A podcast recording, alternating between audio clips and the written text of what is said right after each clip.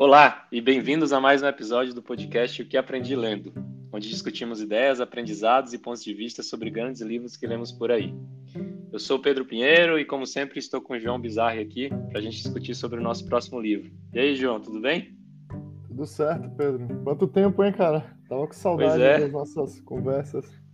Pois é, todos muito atribulados, né, cara? Mas tarda, mas não falha, né? Ler, ler a gente está lendo, né? A questão é encontrar tempo para discutir. Pois é, não estávamos gravando. Mas agora vai. Já, já, já vamos emendar aí uns dois ou três aí na sequência, né? Exatamente, exatamente. A gente fala um pouco mais disso hoje mais pro final. Mas nesse nosso episódio, então, número 7, pessoal, a gente vai discutir o livro 4 Mil Semanas, Gestão do Tempo para Mortais, de Oliver Burkeman. É um livro basicamente sobre gestão do tempo, como está escrito aqui, né? Mas até antes da gente entrar no livro em si, é, João, de curiosidade, cara, conta para mim aí, de 1 a 5, que nota você dá para sua gestão de tempo? Pô, a minha gestão de tempo, acho que eu dou uma nota 3. Eu tô, tô ali na, na, média. Eu certo. sou muito fissurado com essa coisa de produtividade, de otimizar as coisas, tudo list, me planejar mas eu acho que fica na parte do planejamento. A execução não é tão boa assim. E você? É. Cara, eu acho que eu, me dou um 3 também aqui. É, eu acho que tem uma série de coisas que você vai aprendendo sobre essa parte de eficiência, né? Mas principalmente depois de ler esse livro, já até entrando um pouquinho aqui, eu vi que eficiência é, é a parte mais, talvez menos importante da história, né? A mais importante é a priorização, é você decidir o que, que você vai fazer, né? E você encontrar tempo para as coisas importantes. E nisso eu acho que eu sou muito ruim, né? Tem muita coisa que eu gostaria de fazer que eu acho que eu passo muito tempo ali sem priorizar e acaba, acaba sendo atropelado pela correria do dia a dia. Mas é um prato cheio aqui para a gente falar sobre nossos Boa. exemplos aqui no livro, né? Então, é, mas hoje, é, ao invés da gente ir sempre com aquela ideia do, do resumo em um minutinho ali do livro, né? Eu queria te fazer uma pergunta diferente, aí depois eu posso dar minha perspectiva também. Que é, o que, que acha, que que, ao ler esse livro, né, o que, que chama mais atenção, o 4 mil semanas? É, cara, acho que o título, por si só, já chama bastante atenção, né? O título, aliás, é massa. A gente veio de alguns livros que eu até comentei no podcast, que o título é meio sem graça, tipo, é o poder do hábito, o poder dos quietos. Pô, pessoal, negatividade, mas esse não. Que 4 mil semanas, para quem não leu o livro, é a duração média da vida de um ser humano. Uhum. E é pouco. Tipo, é um número que por si só já choca, né? Nossa, só 4 mil. Passou uma hoje, né? Foi, foi essa. 399. Então, acho que o título é uma coisa que já chama e essa, essa mensagem, né? acho que o, o, ponto mais importante, assim, uma coisa que mais me chamou a atenção é isso, né? Como a vida é curta. E aí a ideia, dentro disso, ele desenvolve várias ideias, né? Mas acho que aquela ideia, aquele lance aqui, por ser tão curta assim, a gente está cheio de coisas que a gente está fazendo pela última vez, mas não necessariamente a gente sabe que é a última vez. Isso aí, é cara, pegou, pegou assim. É. Nossa, mas tem muitos esses insights, né? Tipo, às vezes você lê um parágrafo e você fala, caramba, peraí, né? Tipo, nunca tinha parado para pensar desse jeito. É, isso é uma das coisas mais legais desse livro mesmo. É. Eu concordo que o, que o título é super chamativo. Eu gosto, inclusive, do subtítulo, né? Que é Gestão do Tempo para Mortais. É, tipo, cara, né? a gente vai falar sobre coisas absurdas aqui, né? E, mas o que me chamou a atenção mais, cara, para ser bem sincero, inclusive mesmo depois de você ter me falado, você que me recomendou para ler o livro, né? Ter me falado que gostava, foi que, cara, depois de ler o livro, ou, ou, já durante a leitura ali, quando eu cheguei mais ou menos na metade, eu parei pensar, falei, cara, esse livro é uma pichincha, assim, tipo, você, você abre ele achando que você vai ler sobre essa questão, né, de como gerir seu tempo, produtividade e tal, mas ele te faz pensar em coisas para muito além disso, né, tipo, ele dá um zoom, super zoom out e faz você considerar, cara, o que, é que são as coisas importantes na sua vida de maneira geral, e não só como você fazer o que você já acha que você tem que fazer, né. Então, eu, eu, o que mais me chamou a atenção foi esse over delivery, assim, foi tipo acabar pegando muito mais do livro, muito mais valor do que eu achava que fosse pegar quando eu comecei a ler, né? É. Não sei se você teve essa sensação também, mas para mim foi impressionante. Assim. Eu tive. É, quando fala gestão do tempo, um pouco também do, do mote do livro, né? eu, eu tava imaginando um livro de produtividade, que nem eu tenho. Ah, então faça seu to-do list, faça todas as atividades de uma vez só. Quando for olhar e-mail, olhe tudo de uma vez, reserve um tempo, bloqueie sua agenda sério, eu tava pensando algo nessa linha. É, que é alguma coisa que ele fala, né? A maioria dos gurus Sim. de produtividade têm focadas em como controlar as coisas, né? E ele vai no, sentido oposto, né? Você não tem que controlar, você tem que confrontar que é finito o tempo Exato. e não é o ponto não é você ser mais eficiente, né? É você decidir o que, que você vai negligenciar. E, e você não confrontar esse limite acaba te deixando mais ocupado, mais distraído. Você acaba adiando, como você comentou, né? Acaba adiando coisas importantes da sua vida para um futuro que nunca chega. Então, o, livro surpreendeu nesse sentido também, que eu estava esperando algo um pouco mais dicas práticas ali de gestão do tempo. Uhum. É isso. Não, não é bem isso, né? Exato. E, e, e, só antes da gente começar a aprofundar aqui. Já começamos, é... né? É, não, mas é, eu acho que tem muita coisa que, que nem você deu um insightzinho do, do. Sempre a última, a última vez que a gente está fazendo alguma coisa, a gente nem sabe, né? Tem vários desses que eu acho que vale a pena a gente ir mencionando aqui. Tem vários, cara. Mas, mas, mas antes, de, antes de aprofundar, a última coisa que eu queria falar é. Eu, eu fui correr hoje de manhã, né, antes do, de gravar o podcast, e eu fui, e eu fui escutando justamente uma entrevista desse cara. No, depois eu posso até te mandar num dos podcasts que eu, que eu, escuto. É, esse Oliver Burkman. Qual que foi e... o podcast? Foi o do Sam Harris? Não foi o do Sam Harris, apesar de que eu também sigo o do Sam Harris. É um outro, é um outro podcast, eu tenho que achar aqui o título. Mas depois eu te... Boa. Manda pra galera aí também, né, que tá ouvindo. Mas o, é, mas o ponto é que, é que no final do podcast ele fala. É, eu, eu, coloco nas nossas notas. Mas no final do podcast o entrevistador fala assim: se você tivesse que dar um título para esse, para esse episódio desse podcast, qual que você daria, né? E meio que é uma maneira indireta de perguntar que outro título você daria para o livro, né? Porque o podcast é sobre o livro dele. E ele fala Reality Therapy. Né? E isso ficou na minha cabeça, cara, é muito isso. Se eu fosse resumir o livro, é tipo uma terapia baseada em você, tipo, aceitar a realidade. Né? É. E aí, com base na, aceitação da realidade, como que você encara essa questão de gestão do seu tempo? Né? É uma forma de colocar aqui que, que veio do próprio autor aí numa entrevista. É...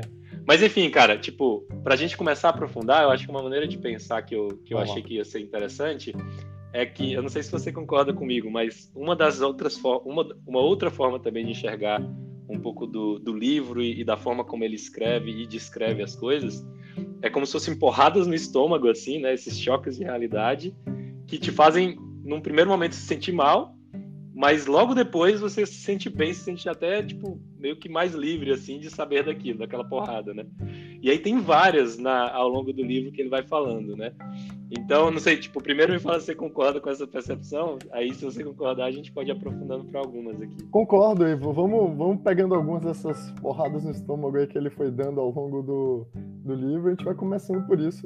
Como você Total. falou, tem alguma, imagino que tem alguma que te marcou mais, né? Pra você ter puxado. Cara, assim, tem, tem, tem, tem algumas que me marcaram. É, mas tentando seguir minimamente uma ordem assim de, de, de, que eu acho que ele tenta colocar no livro, porque uma das coisas que, que eu até tenho de crítica no livro é que eu, eu achei um pouquinho desestruturado. Mas quando, é, você, cara.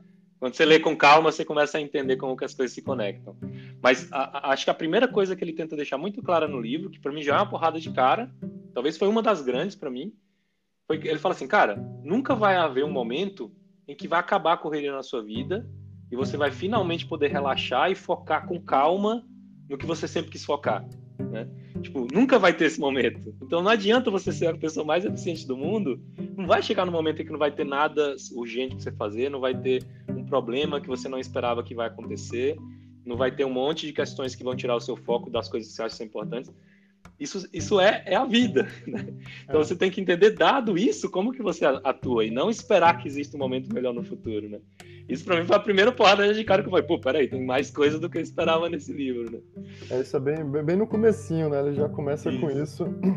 E aí ele fala, né? Então você tem que priorizar o que é importante e, e como você falou, tem um choque primeiro, né? Você fala, ó, não tem esse futuro onde, ah, no futuro, quando eu tiver isso, quando eu tiver aquilo, não vai chegar talvez, né? Exato. É, então, uma, aí eu tenho esse primeiro choque e depois ele vai dando algumas dicas, né? Acho que uma coisa que ele fala é. Lá, lá, no final ele retoma, né? Que tem as 10 dicas. Uma eu lembro que ele fala: guarde alguma coisa para si mesmo, né? É que ele fala: pague você, pague a você primeiro. Isso. Então, assim, não espere para depois. Tem uma coisa que você quer fazer. Não precisa fazer tudo, né? mas já vai fazendo uma parte disso, pelo menos tente fazer agora, né? Isso. E, que, eu achei muito é bom esse, esse, essa parte né? prática. Exato. Essa, essa, essa dica prática eu achei muito legal. Pague você primeiro. Então, é, é, é, justamente o contrário do que a gente tende a fazer, né? A gente tende a tentar responder todas as demandas que vêm para a gente sem a gente meio, meio que parar para pensar se aquilo é importante ou não, na esperança de que quando a gente terminar elas a gente vai focar no que é importante para a gente, sendo que é, o, é, o, é, é, esse primeiro ponto que eu falei, né? Esse momento nunca chega. Então, é, pague você primeiro, acho que é super legal. Acho que é nessa parte, não sei se é aí ou se é mais para frente, que ele conta a parábola do executivo americano que se encontrou com o pescador do México. Você lembra disso? Eu lembro da para... eu lembro que ele comentou, mas eu não lembro da história em si. Não sei se é... é ele falou, tem, um executivo americano, tava de... vou falar rapidamente aqui. O executivo americano estava de férias no México e passa um pescador é, e o, o, pescador ficava, ele estava de férias, então ele viu que o pescador ficava a maior parte do tempo dormindo na praia, conversando com os amigos, tomando vinho. E aí o americano falou: pô, eu vi aqui, você tem uma, produz bastante, tal se você trabalhasse mais, você podia comprar um barco, e com esse barco você podia contratar mais pessoas, e com isso você podia se aposentar mais cedo. Já parou pensar nisso? Aí o, o pescador, ah, mas para que eu quero me aposentar mais cedo? Não, porque aí você ia ter tempo para ficar dormindo, para tomar vinho, ficar descansando na praia com os amigos. E aí, aí fica aquele, pô, mas já estou fazendo. A piada né? pronta, né? É, porque é já o futuro. Eu já tinha ouvido essa história, eu acho que não era mexicano, ele usou isso, acho que por conta aí do desse americano, ter esses estereótipos aí, mas já tinha ouvido com, em outros contextos. Mas é. é. Mas isso é interessante, você falou que já tinha ouvido, né? Tem várias coisas no livro que em algum formato eu já tinha escutado. Mas eu acho que essa forma, até o, o estilo meio inglês, né? O humor inglês dele escrever, e essa forma bem, tipo, cara, na sua cara, assim, né? Bem de choque mesmo, de porrada no estômago que eu falei, eu acho que me fez refletir com outros olhos, assim, esses, até essas parábolas que nem você comentou agora. Então, ele é por exemplo, inglês, cara, o ele é, ele é inglês. Ele, eu acho que ele, eu acho que ele mora em Nova York hoje, mas ele é, mas ele é inglês. É, ele escreveu no, no, The Guardian, né? E, e é, ele, ele, ele, Exato. inclusive, tinha uma coluna sobre produtividade, né? Exato. O que, para mim, eu acho que traz mais credibilidade com o que ele está falando, porque ele Sim. teria todo o incentivo para ser, para querer se posicionar como o cara que, que diz que ser produtivo, né, no sentido mais, mais comumente aceito, é, é, o, é, o, é o segredo, né? E ele fala justamente isso, cara, não, eu persegui isso a minha vida toda e eu cheguei à realização de que não é por aí, né? Então, para mim, isso deu um peso muito maior, assim, pro, pro livro como um todo também. É, mas sobre o que você falou, cara, tipo, é, que é um dos insights que você também tira do livro, né? De tá, beleza, você não, nunca vai chegar um momento em que você vai ter tempo e tal para as coisas importantes, então você tem que priorizar agora, né? Priorize agora o que são as coisas importantes. Isso também é uma coisa que eu acho que a gente, talvez até já tenha discutido é, em algum outro livro aqui no podcast, né? Mas com certeza a gente já escutou isso em outros lugares. Só que aí, de novo, ele fala isso de uma forma que eu acho que é muito mais mais porrada no estômago assim, né? Que ele fala, cara, escolhas difíceis são inevitáveis. Então não é que você vai priorizar as coisas importantes e vai ser um processo fácil.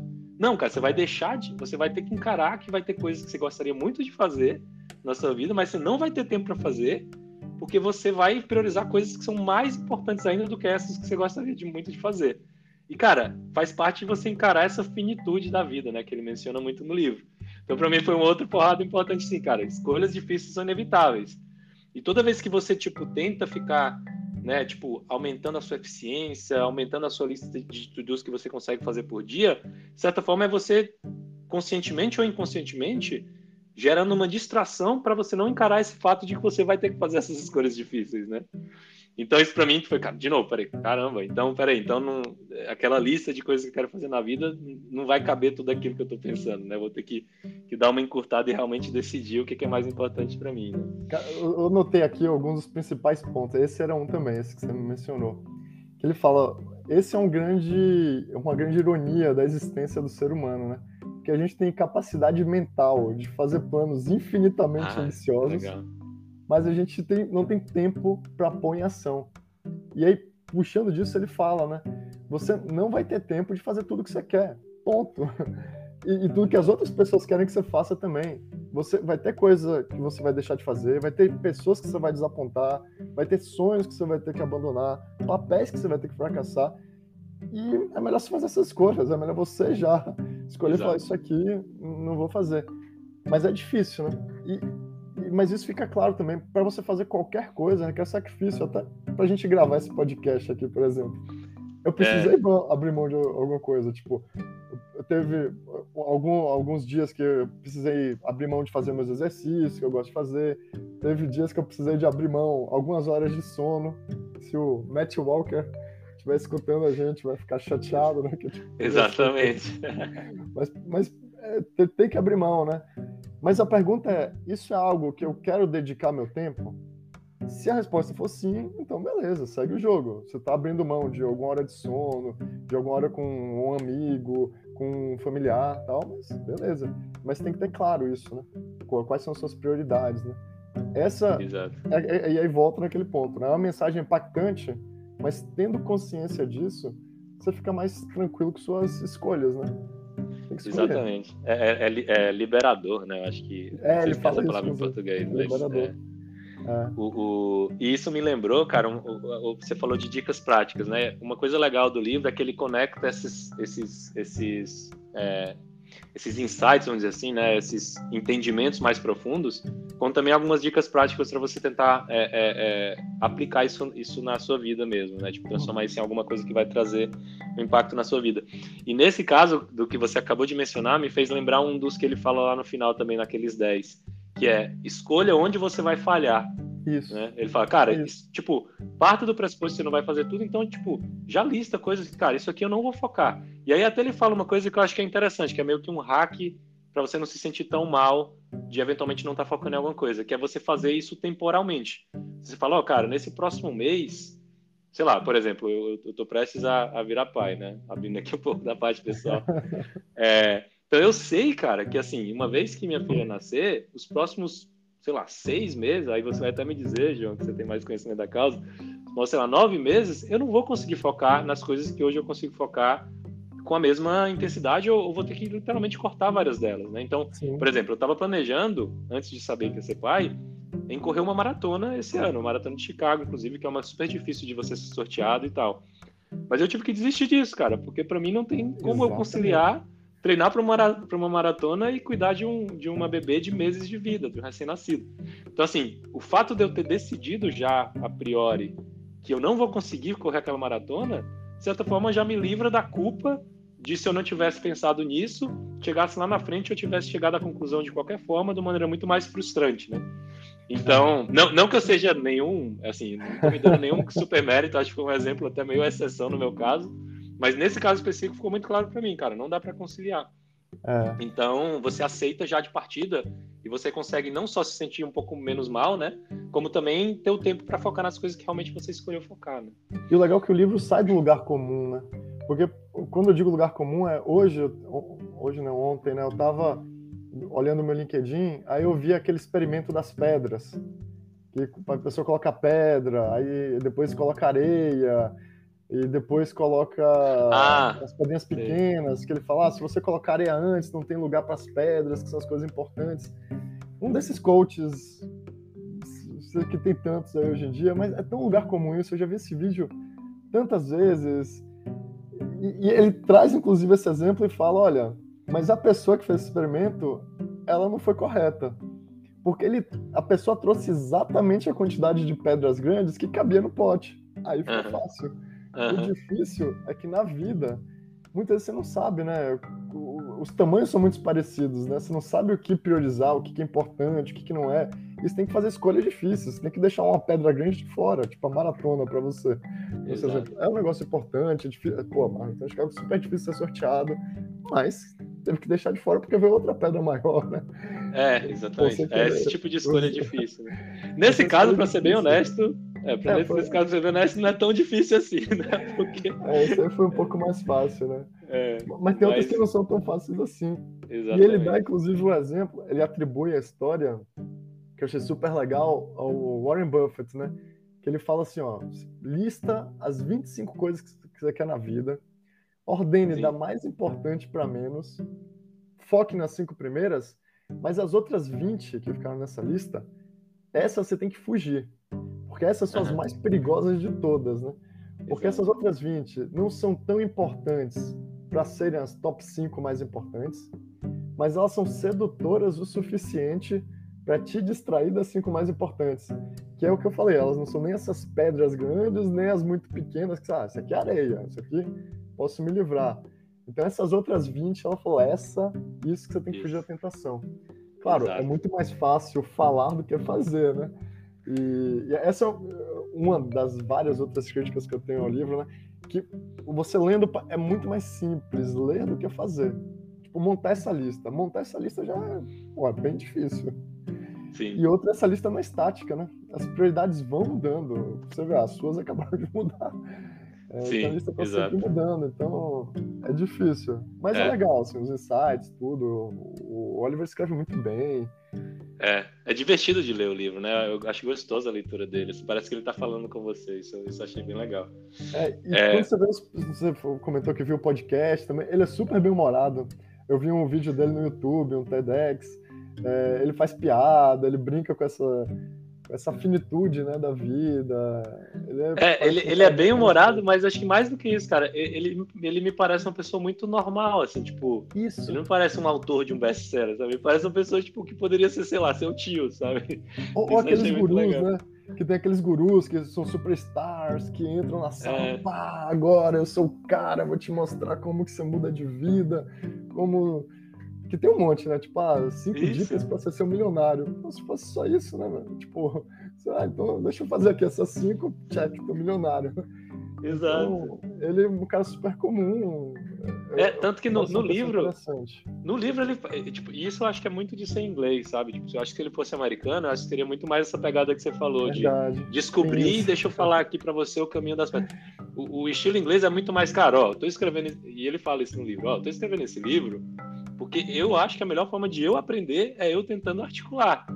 E, e, ele já fala, cara, eu não tô nem, nem perto de ser nenhum guru que, que, tá, que aplica tudo isso que eu tô falando, muito pelo contrário. É muito mais para justamente eu tentar reforçar isso na minha cabeça. Então, isso para mim também, tipo, eu acho que traz um, um, ar de caramba, a gente tá aprendendo junto, sabe? Parece. Eu acho que facilita a leitura, assim, você se sente mais, mais relacionado com, com o autor, assim, achei bem legal nesse sentido. É. Tem, tem mais um aqui, você comentou dois aí, pontos importantes. Manda ver, manda ver. O... Tem um que esse eu já tinha ouvido falar que é bem legal, que é o, o, o Memento Mori, né?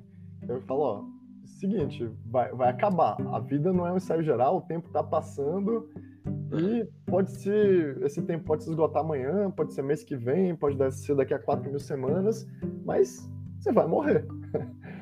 E Sim. aí ele fala, a princípio pode soar meio mórbido, né? meio estressante, mas é você encarar isso, né? É a única forma de você viver sua vida plenamente. E eu já tinha visto isso, né? Que tem os monges paulist, paulist, paulianos, os monges que seguem a doutrina de São Paulo, eles uhum. falam do memento mori, que eles se, os monges desse, desse monastério, eles se cumprimentavam sempre que um via o outro eles falavam memento mori, que em latim significa lembre-se da sua morte, ou, tipo, uhum. lembre-se que vai morrer. Hoje seria meio estranho, né? Tipo, você encontra seu amigo e fala, ei Pedro, tudo bem? Tudo certo, eu lembrei que você vai morrer, hein? Mas eles, quando sempre que eles se cruzavam nos corredores, um falava pro outro, memento mori. Mas é, é, é importante, né? Você saber dessa finitude e Total. quando eu estava lendo o livro, inclusive, eu li um, eu vi um post do Marcos Pianja. Você já ouviu falar nele? Sabe quem é? Cara, eu descobri esse cara hoje. Que coincidência. Ah. É um Pô, cara que escreve sobre paternidade, não é? Sobre paternidade, é. É? Ele tem, tem, ele tem umas coisas meio lugar comum, mas ele escreve bem, de uma forma legal. E quando eu tava lendo isso sobre o Memento Mori e tal, ele tava falando de umas férias de verão, que, que também tem um. que a filha acho que não quis ir para as férias de verão com ele, que já tava maior. Que aí foi quando ele percebeu, né? Tipo, pô, é, tem um número finito, né? De coisas que ele vai fazer, o tempo passa, e, mas é isso que dá graça, porque se você tivesse infinitos verões, você não ia dar tanto valor. Mas você saber que, ó, você tem um número limitado de verão que você vai passar com sua filha criança. Isso, você encarar isso, faz com que você valorize cada um, mais cada uma das férias. Então, quando eu tava lendo esse capítulo, na hora eu até parei, tipo, pô, peraí, deixa eu fechar o livro aqui e brincar um pouco aqui com minhas filhas, né?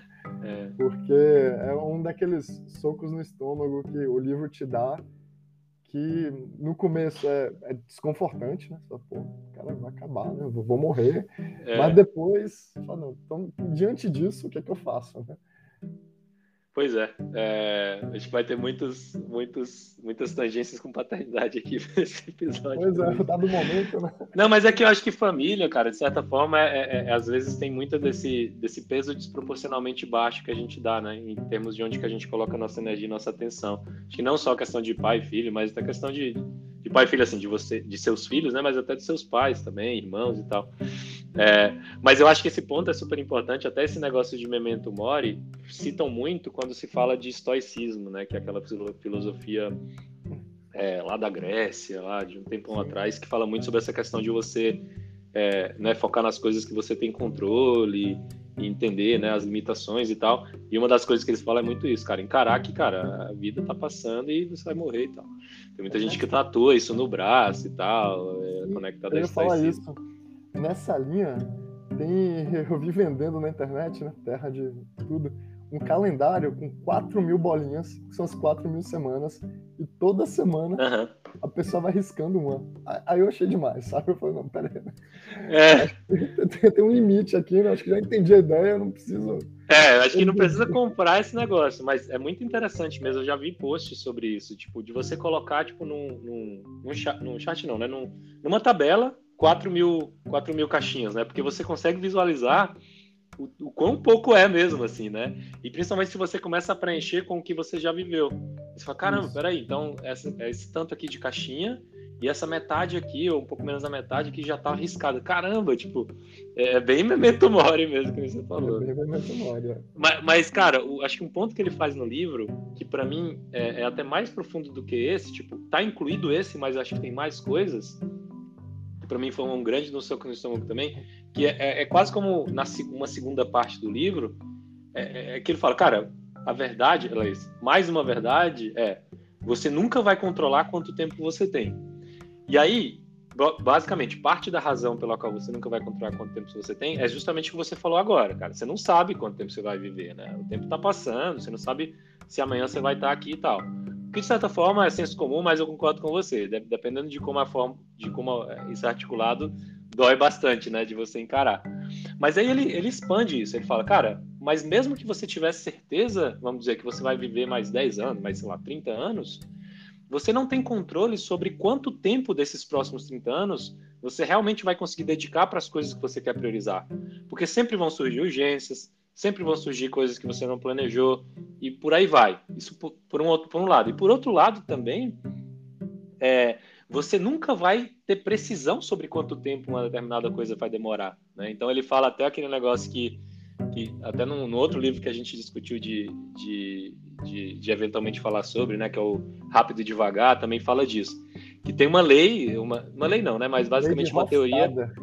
É, uma teoria que fala que, cara, sempre que você planeja alguma coisa, né, quanto tempo alguma coisa vai demorar, ela vai tender a demorar mais.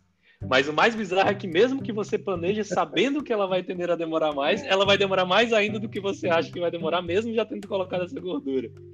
Então, basicamente é, o, o controle sempre escapa das suas mãos, né? Em relação a quanto tempo uma coisa vai demorar. Então, tudo isso é para dizer, tipo, o fato de você não sabe quanto tempo você vai, você vai viver ainda mais, o fato de que não sabe desse tempo que você vai viver a mais, é, é, quanto tempo você vai ter realmente para dedicar às suas coisas. E o fato de que, mesmo com o tempo que você vai dedicar às suas coisas, você não sabe quantas coisas realmente vão caber ali, isso tudo quer dizer que, cara, você não tem controle de quanto tempo você tem. E aí, no primeiro momento, você pensa: caramba, que ruim, né? Tipo, é, que triste, né? Então, mesmo que eu priorizar, eu ainda não vou ter certeza de nada.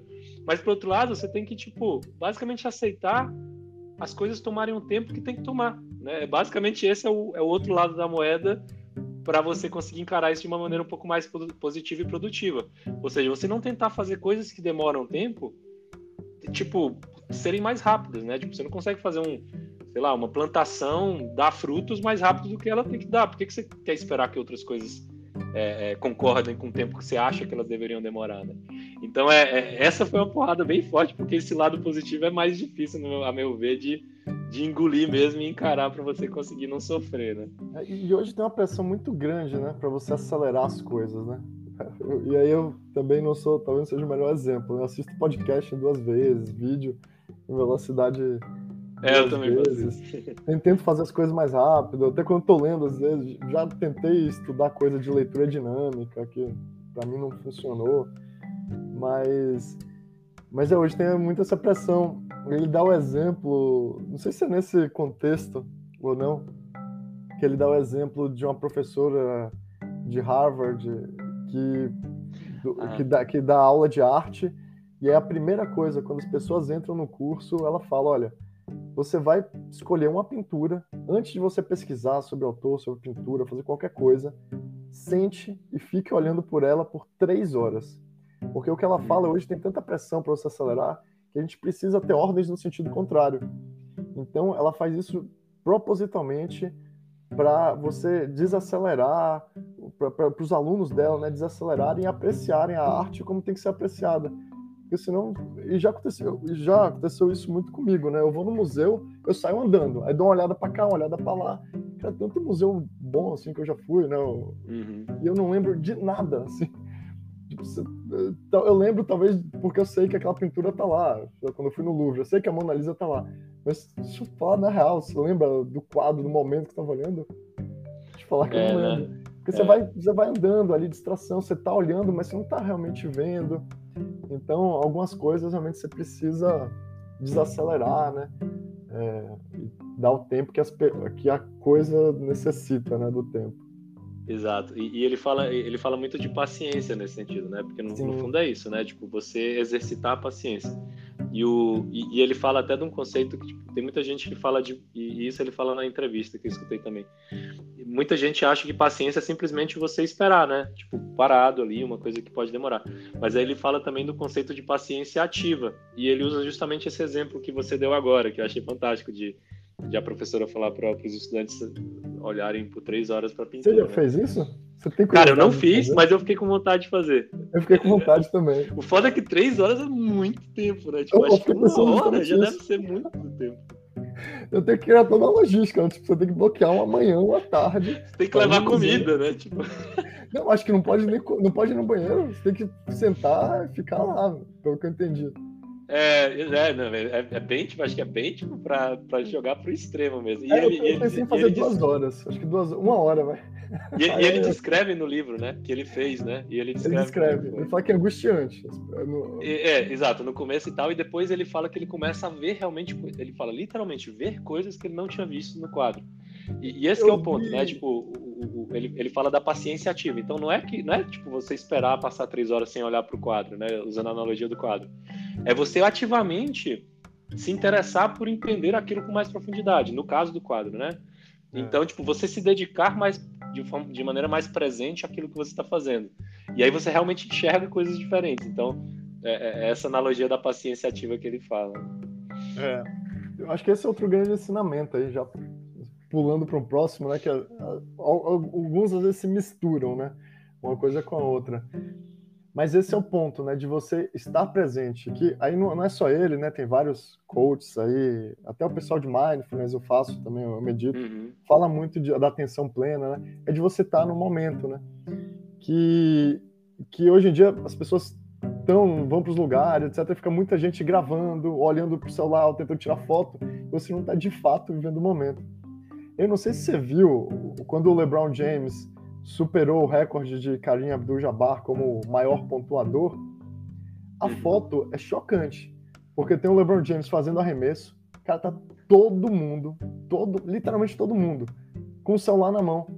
Só um cara que não tava com o celular na mão, o cara tá, tipo assim, sentado, olhando de boa, que é o Phil Knight, Phil Knight não sei se estou pronunciando certo. Phil Knight, é, o, é. o fundador da Nike.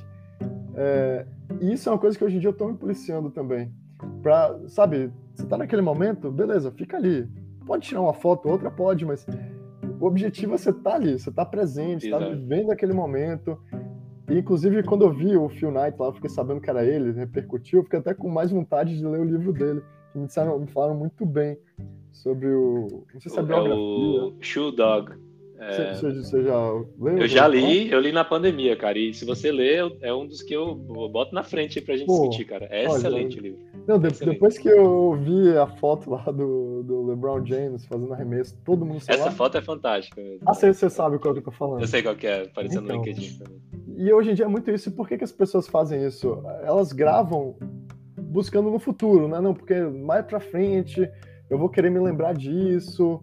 É, então é um pouco quando eu finalmente tiver isso, eu, e você deixa de viver o momento presente, que é o que, realmente você tem, né, para postergar isso para um futuro. Esse foi outro, outro ensinamento do livro também que é esse para mim esse para mim foi um dos mais legais cara o, o que, que, que basicamente né tipo acho que a forma que ele tenta colocar é a gente tem tanta essa ânsia de, de ser produtivo, né, de tá estar tá sendo eficiente, de estar tá gerando valor a partir do que a gente está fazendo, que a gente tende a, tende a querer encarar qualquer atividade que a gente está como algo que precisa me é, dar frutos futuros, né? Tipo, eu estou fazendo isso porque no futuro eu vou colher os frutos. Quando, cara, tipo, tem um monte de coisa, por exemplo, brincar com, a, com as suas filhas, né? Tipo, que, cara, o valor está em você estar tá ali naquele momento aproveitando e não o que, que isso vai causar no futuro, né?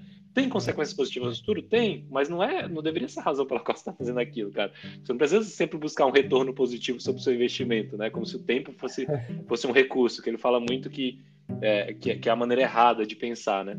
E, cara, aqui eu preciso te falar uma coisa. Eu fiquei tentando pensar em exemplos, né, de situações em que a gente fica com essa tendência de pensar é, muito da questão de eficiência, de usar o tempo da melhor maneira.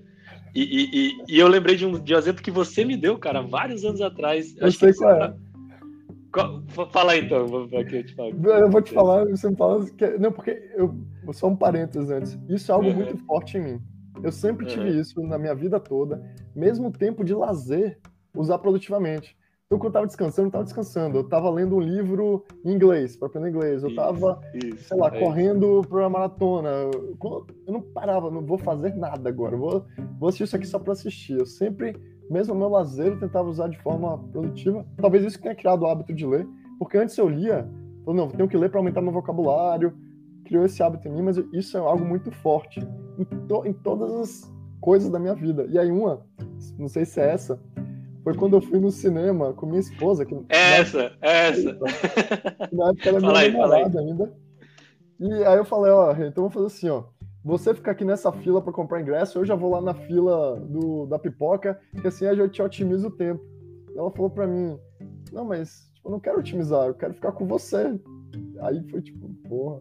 Aí cara, Porrada, né? Tipo, pra que, que eu tô otimizando isso? Vai ficar os dois separados lá, cada um em uma fila. E, e aí você não tá realmente aproveitando, né? Melhor fica ali na fila. É que fila para mim é uma coisa, fila, trânsito, é angustiante, né? É, mas é, mas é um pouco da paciência lá que ele fala. Mas, cara, eu não sei o quanto que você achava que podia ter acontecido isso, mas esse, isso que você falou, acho que muitos anos atrás, até hoje eu tenho na cabeça, cara, porque eu, eu também me pego muito nesse sentido que você falou, né, de tentando ser produtivo mesmo no momento, entre aspas, de lazer. E até, tipo, é, é, brisando um pouco sobre o que a gente estava conversando antes de começar a gravar, né? Que a gente começou a ler livros de ficção. Sinceramente, cara, eu acho que foi um pouco disso também, sabe? Tipo, eu, eu tava um pouco de saco cheio de pensar, cara, eu preciso. Eu só tô lendo livro em que eu tenho alguma coisa para aprender, que tenho que tirar uma grande lição para mudar a minha vida. Cara, eu posso ler livro também só por prazer, sabe? Só, por, só pra, tipo, dar uma, dar uma escapada, de certa forma, do, do, das questões do dia a dia, né? E ficção é justamente isso, né? Você entrar em outro universo. Então, eu e o João, a gente estava conversando é, antes da, da gravação sobre isso, né? Que a gente está naturalmente começando a ler mais livros de ficção. Para mim, eu acho que é um pouco disso também, sabe? Tipo, de tirar um pouco do peso de, ah, eu preciso estar aprendendo alguma coisa, eu preciso estar cumprindo algum papel de, de tirar um ensinamento, sabe? E, e, e relaxar mesmo, sabe? Tipo. É, não, não tinha pensado nisso, mas deve ser. É, eu também não, mas agora, agora, agora refletindo, acho que é um pouco disso, né? Eu acho que a pandemia, acho que mostrou muito disso, né, cara? Como a gente eh, negligencia muita coisa do dia a dia que, que ajuda a gente a ter um equilíbrio mais, mais saudável, vamos dizer assim, para a vida, né? Versus ser, ser, produtivo e focar em eficiência e tal. Mas enfim, mais uma, mais uma porradinha no estômago aí. É. Um, um, último, que é mais pro final do, do livro também, o último que eu anotei aqui, é o que ele fala da sua insignificância cósmica. Né? ah, assim, muito bom. Muito bom. Amigo, você não vai deixar uma marca no universo. e não é nada contra você, não, nada contra ninguém que está assistindo. Mas mesmo Steve Jobs botando uma barra lá alta, mesmo Steve Jobs também não vai deixar uma marca no universo quando você coloca numa escala cósmica. Talvez sim, ele vai ser lembrado por mais gerações, como a gente lembra de outras de pessoas que viram no passado, mas uma hora ele também vai ser esquecido, assim como, sei lá, Tutankhamon. Hoje em dia você sabe quem é, tem uma estatuazinha, mas uhum. daqui a um tempo, tanta coisa que vai acontecer, vai se passar, ele vai ser esquecido, né? Vai, vai se tornar mais insignificante. Então, e, e, tudo isso também para no começo também é, é, tipo cara como assim né Pô, eu queria deixar minha marquinha aqui né? nesse mundo no universo mas é para você colocar as coisas em perspectivas né e Sim. ao invés de você ficar fazendo fantasias mirabolantes tal você aproveitar a vida como ela é sem claro sem deixar de correr atrás das suas ambições seus sonhos muito pelo contrário priorizando o que você realmente quer mas aproveitar né não, não ficar postergando para um futuro que não, que não chega. Acho que essa Exato. foi outra também que, que, que, eu, que me marcou, assim, mais pro final do, do livro lá. Total, cara, total. E, e isso me faz lembrar um, um, um, Tem um outro livro que esse eu não li, mas eu ouvi falar super bem. Tá até, acho que tá até nesse ano como um dos que eu, que eu tô pretendendo ler. Que é de um cara que chama Carl Sagan. Que é ah, é um sei. cara. É, que é super famoso, né? Astrônomo, de né? ciência né? e tal, astrônomo, exatamente. E, e, tem um livro que eu acho que o, o título do livro chama The, é, The Pale Blue Dot, né? O, o, o, ponto azul, claro, né? Que é basicamente, a, a, acho que é baseado numa foto até tirada muito tempo atrás, já tipo da década de 80, eu acho, que mostra assim uma foto do universo, né? Da, da do nosso sistema solar, em que tem um pontinho muito pequeno, é quase um pixel na foto, que é a Terra. E é um é. ponto justamente azul claro, assim, muito pequeno, parece, parece um pontinho de luz só. E ele, e, e ele fala, né, cara, tipo, todas as nossas angústias, todas as guerras, tudo que acontece ao, ao, ao, em torno de você, que te traz angústia, te traz felicidade, te traz tristeza, cabe nesse pontinho aqui, cara, que é um pixel nessa foto, né? Então acho que, acho que ele demonstra de maneira super visual essa questão da insignificância cósmica mesmo, né? Tipo, e às vezes é, é, eu tento fazer esse exercício, cara, é muito difícil, mas quando eu tô me sentindo muito, muito frustrado, muito ansioso em relação a uma coisa, eu tento visualizar esse zoom out, assim, sabe? Tipo de, cara, mas isso, mesmo, mesmo no contexto da minha própria vida, talvez nem vai ser tão relevante assim, né? Mas se eu coloco um zoom maior ainda, tipo, no contexto da civilização, no contexto do mundo, no contexto do universo, é, é, talvez não, não precise de, de, toda essa, de toda essa energia né, drenada aqui. Né? Então, mas é, é, é, é uma porrada muito bem-vinda muitas vezes aí, cara. ah, não, não conheci esse livro também, não, mas vou procurar. É, esse é um negócio, putz, sou apaixonado véio, por astronomia, isso só complementando. A gente, quando você bota em escala cósmica, realmente a gente é ínfimo. Por exemplo, o planeta mais próximo da, da Terra para você ter, ter, uma ideia de distância, assim, que é parecido com a Terra, né? Que alguns chamam de Terra 2, tá 4 anos-luz da, da, gente. Ou seja, se a gente precisar mudar um dia para essa, que, a gente, que é potencialmente habitável, dado a zona de distância ali da estrela, tal, o tamanho, a atmosfera, tudo. Se a gente saísse agora, na, na espaçonave mais rápida que a gente tem hoje, demoraria acho que 80 mil anos para a gente chegar. Então, assim, e, e esse é, é, muito. As dimensões cósmicas, assim, é, é fora de tempo também, né? De espaço, quando você pensa que a Terra tem bilhões de anos. É, é outra escala, cara. Aí a gente é. fica significante mesmo. Não, e, e, e, e, eu acho que a astronomia, enfim, é papo para um podcast é, sobre isso. Mas a astronomia, a astronomia gera muita, gera muita essa reflexão. Isso é muito engraçado, né? Porque ao mesmo tempo é, é uma ciência, né? Tem um monte de coisa para ser descoberta que está sendo descoberta cada dia, mas faz muito você colocar a sua vida em perspectiva também, no ponto de vista mais filosófico. Isso eu acho muito legal de astronomia. Mas, mas enfim, papo para outro episódio. De repente a gente lê o, o livro do Carl Sagan aí. Ô, João, tô vendo aqui o relógio, cara. Vamos dar uma. Vamos dar uma funilada pro final do nosso, do nosso episódio. Não sei se você tem mais algum ponto aí de insight do livro, antes da Bom, gente ir para um, cara, que eu achei... finais foi o que eu lembrei aqui, que é a questão das distrações, né? Que apesar de a gente falou de tudo isso que o tempo é importante, tem que focar no agora, priorizar as coisas, mas por outro lado tem as distrações que estão sempre tirando a gente disso, né? Ele dá um exemplo que eu achei bem engraçado de um vídeo de uma melancia sendo estourada com, com borrachinha de prender dinheiro, né? Uhum. Que tem tipo, 70 milhões de views. É um vídeo longo, inclusive. Ele fala: Eu não acho que ninguém acordou dizendo hoje vou assistir um vídeo de uma melancia explodindo. Mas às vezes as coisas te tra... puxam sua atenção, né? E isso é uma das coisas que, tipo, você deveria se preocupar, né? É um problema, porque tá desviando você da sua coisa mais importante, né? Que é o seu tempo, que você tem aqui e tal. E essa é uma coisa que eu tenho muita dificuldade. Eu me distraio muito fácil, cara. Com, com o celular, com esses videozinhos, então. Com, é, Também. É, é, nessa batalha aí contra a distração, acho que eu, eu tô perdendo. Mas o livro ajuda um pouco a você não. Opa, peraí, deixa eu voltar aqui, deixa eu focar no que realmente importa. Mas é, é um aí que eu não podia deixar de passar sem, falar, sem mencionar. É, não, isso é a batalha da, da do nosso tempo, né? É, é realmente. É, é, eu acho que ajuda muito toda essa reflexão que o, que o livro gera, porque você, é, você entende a importância de você ter a disciplina de, de lutar contra aquilo, né? Contra essas distrações todas e tal. E aí, inclusive, só para só emendar e fechando com esse ponto que você falou, ele fala um pouco disso, né? Ele fala, cara, quando você para, é, é normal que quando você para para fazer as coisas que você acha que realmente são importantes, né? Que você escolheu fazer, você sente um desconforto e você às vezes busca até a distração, né? E, e a solução entre aspas que ele dá e entre aspas porque eu não acho que é uma solução tão tão direta, tão prática assim, mas de certa forma ajuda.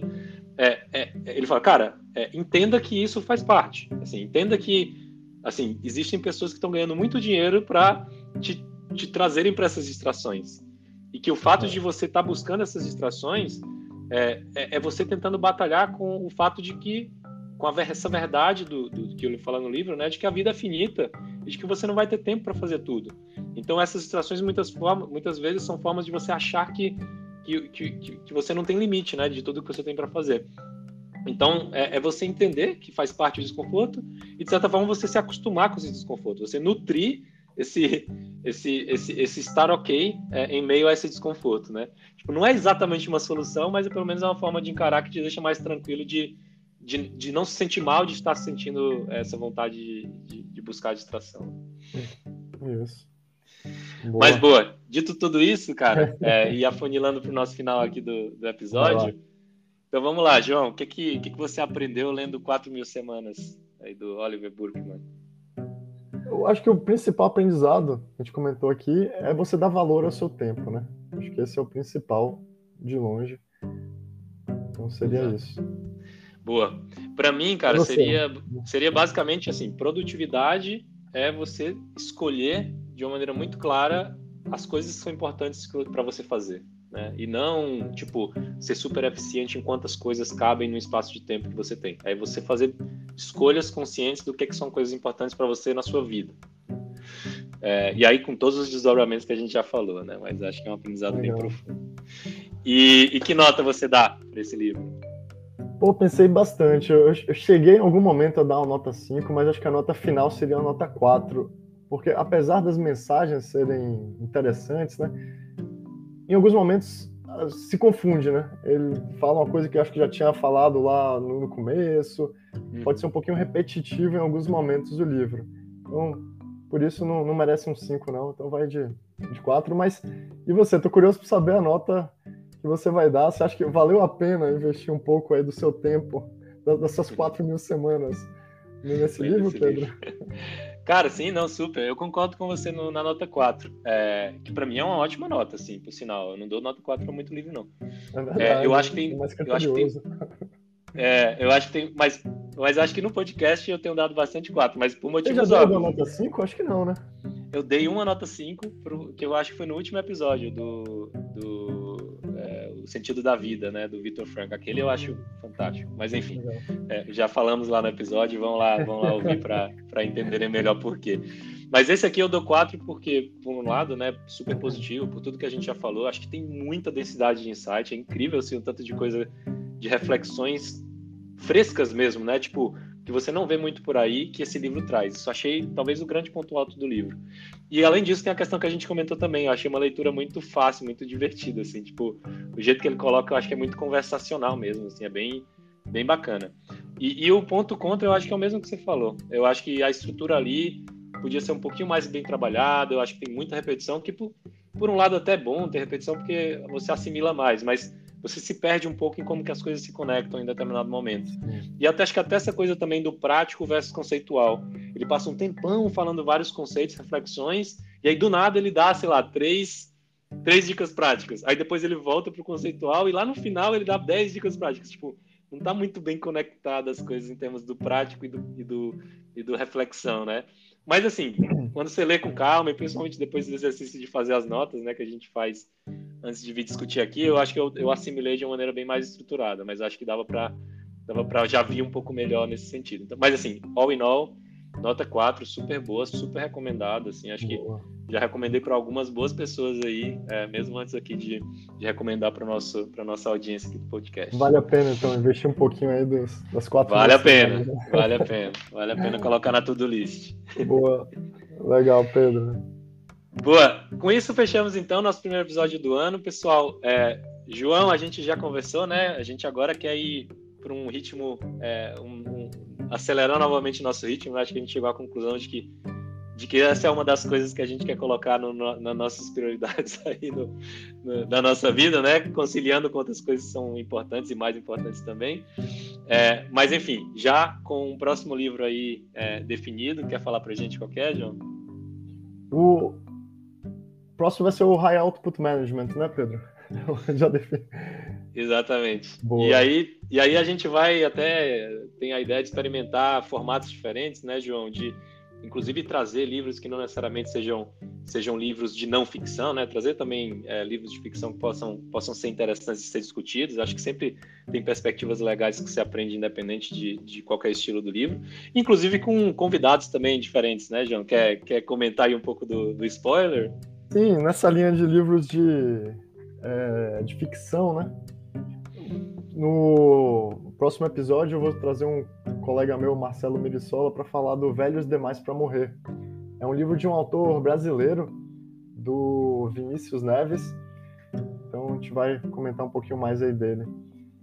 Legal, legal. E, e a gente está discutindo aí mais livros para trazer aí para é, para nossa audiência fiel do podcast aí para discutir e trazer bastante insights para todo mundo, bastante aprendizado. É, mas com isso encerramos por aqui então. Muito obrigado todo mundo, muito obrigado João e vamos que vamos.